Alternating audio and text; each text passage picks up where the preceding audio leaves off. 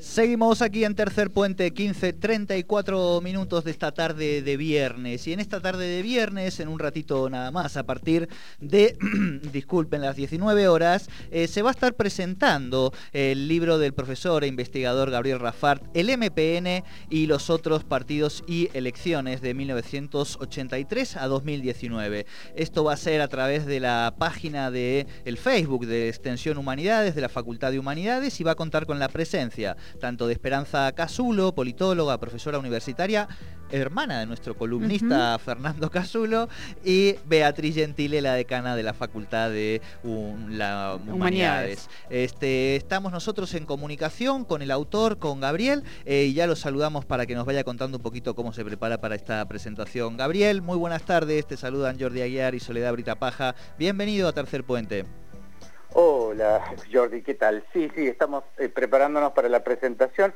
Una presentación que va a ser atípica porque el libro ya está hace 10 días en librería, eh, que a excepción de esta semana, que bueno, que por mm, las cuestiones de las restricciones las librerías no se ven presentes, pero ya, ya cuenta con una venta importante y eso, bueno, habla del interés que tiene el libro en el, eh, en el público en general.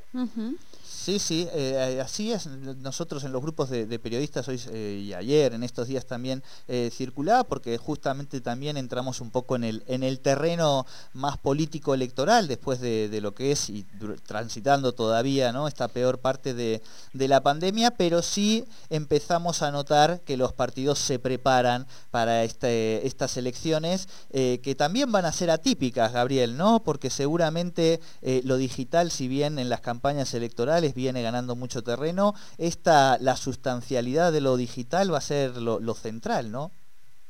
Sí, aunque, digamos, en principio ya hay un panorama que ha cambiado que tiene que ver con la modificación del calendario. Las pasos se, van a correr y consecuentemente, bueno, todo, toda la, la, lógica electoral de este año va a tener otra, otra dinámica, amén de estas cuestiones que vos bien señalás, ¿no es cierto? El contexto es muy, muy eh, eh, digamos, diferente y Neuquén en particular que ha entrado en esta situación ahora respecto a la pandemia muy, muy crítica. Tal cual. Gabriel, no he tenido todavía, voy a confesarlo, no he tenido la oportunidad de leerlo, es una es, deuda, por supuesto lo, lo, vamos a hacer, ayer lo hablábamos también con nuestra columnista en política, y eh, sí me gustaría consultarte y, te aclaro esto porque la consulta va de alguien que no ha leído el libro, pero pienso en aquellos que no lo han leído y que tal vez tengan ese interés. Eh, cuando hablamos de 60 eh, años ¿no? de, este, de este partido, esta es un poco la reseña que se hace en el libro, y hay algo que ha generado polémica que fue 60 eh, años que no se pudo reducir la desigualdad y la pobreza. ¿no? Es un planteo que puede verse en el libro, o al menos esto es lo que se da a conocer de, de tu libro, vuelvo a decir decirte, no lo leí todavía, eh, y esto ha generado polémica o alguna, por ahí, un resquemor en, en algunos... Mm, partidarios. En, algunos que son historia y presente, vamos a decir, del MPN. Del MPN, y en ese sentido consultarte sobre, sobre esto, sobre esa lectura que has hecho en tu libro, si es así, y eh, por qué llegas a esa conclusión o por qué haces ese, ese planteo, ¿no? Mira, eh, en principio eh, esta es una historia, diríamos, recortada. no, no, no aborda los 60 años desde que el MPN ha sido creado y eh, es gobierno en la provincia. El recorte lo hemos hecho en el 83, aún cuando avanzamos, o retrocedemos, como se prefiera, al año 81, cuando se comienza a reorganizar la vida política y partidaria en Neuquén. Eh, o sea que estamos ante un tiempo de democracia electoral que eh, sobre eso es el eje del libro, ya que, eh, digamos, un libro de historia, un libro del pasado, pero también del presente, como bien ustedes lo señalan. Y nosotros hemos tomado el eje de los continuos eventos electorales, considerando las elecciones relevantes y en ese punto no solo entendemos como elecciones relevantes aquellas que dan cuenta de digamos, de la renovación de las autoridades provinciales y también municipales, fundamentalmente la ciudad de Neuquén, sino también aquellas que hacen a eh, la representación federal e inclusive las presidenciales, ya que Neuquén y el MPN contó en su momento con un candidato que aspiró a la presidencia en el año 2007 y ese candidato fue Jorge Sovich. Ahora, respecto al punto que vos señalabas, yo en el libro no abordo la cuestión de la pobreza, sino que señalo los problemas que hacen a la desigualdad.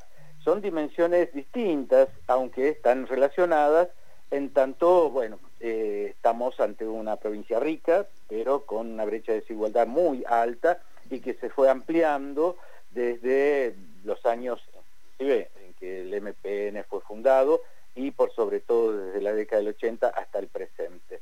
Sí, la polémica está planteada fundamentalmente porque eh, Jorge Zapag hizo una observación respecto a esto, respecto a mis conclusiones, en relación a que, cosa que no, no, exactamente es lo que yo señalo, por cuanto entiendo que, y el libro así lo presenta, hablamos del MPN y los otros, y en esto, si bien todos, y fundamentalmente el MPN, ha sido, digamos, protagonista eh, relevante de todas las políticas públicas, eh, nuestro punto central es que la democracia electoral en Neuquén ha funcionado muy bien, pero no así eh, las políticas públicas que hacen a reducir la brecha de desigualdad.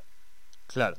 Claro. Bueno, pero igual eh, bienvenido sea también que alguien, como decíamos, ¿no? que eh, evidentemente desde el 83 hasta ahora es uno de los protagonistas principales de, esta historia, eh, de este presente, ya haya ponderado y por lo menos nos permita un poco el, abrir el, debate y el análisis, aun cuando todavía no, no se ha presentado. Eso me imagino, Gabriel, que también por eso decíamos genera mucha expectativa, porque la mayoría de quienes aparecen allí en el libro siguen siendo en muchos casos eh, protagonistas y hacedores de la vida pública en la provincia, ¿no?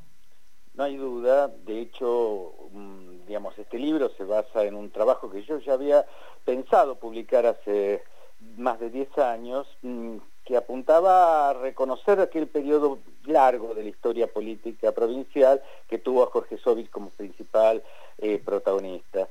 Eh, y lo cierto es que ese Sovich del año 91 al 2007 también estuvo presente en el año 83 y inclusive cerrando este ciclo donde yo clausuro, digamos, al menos arbitrariamente cierro el libro en el 2019. Pero también hay otros, hay otros, Oscar Parrilli, eh, otros que se mantienen activos, aun cuando no con cargos de representación, pero hay, hay una serie de actores que eh, este, siguen presentes, porque en 40 años eh, no hay duda, eh, digamos, la, pervivencia de una élite política puede sostenerse en el tiempo, y una élite política que, y, eso es importante y tiene que ver con el éxito de la democracia electoral, se ha sometido, se ha sometido a, al veredicto de las urnas.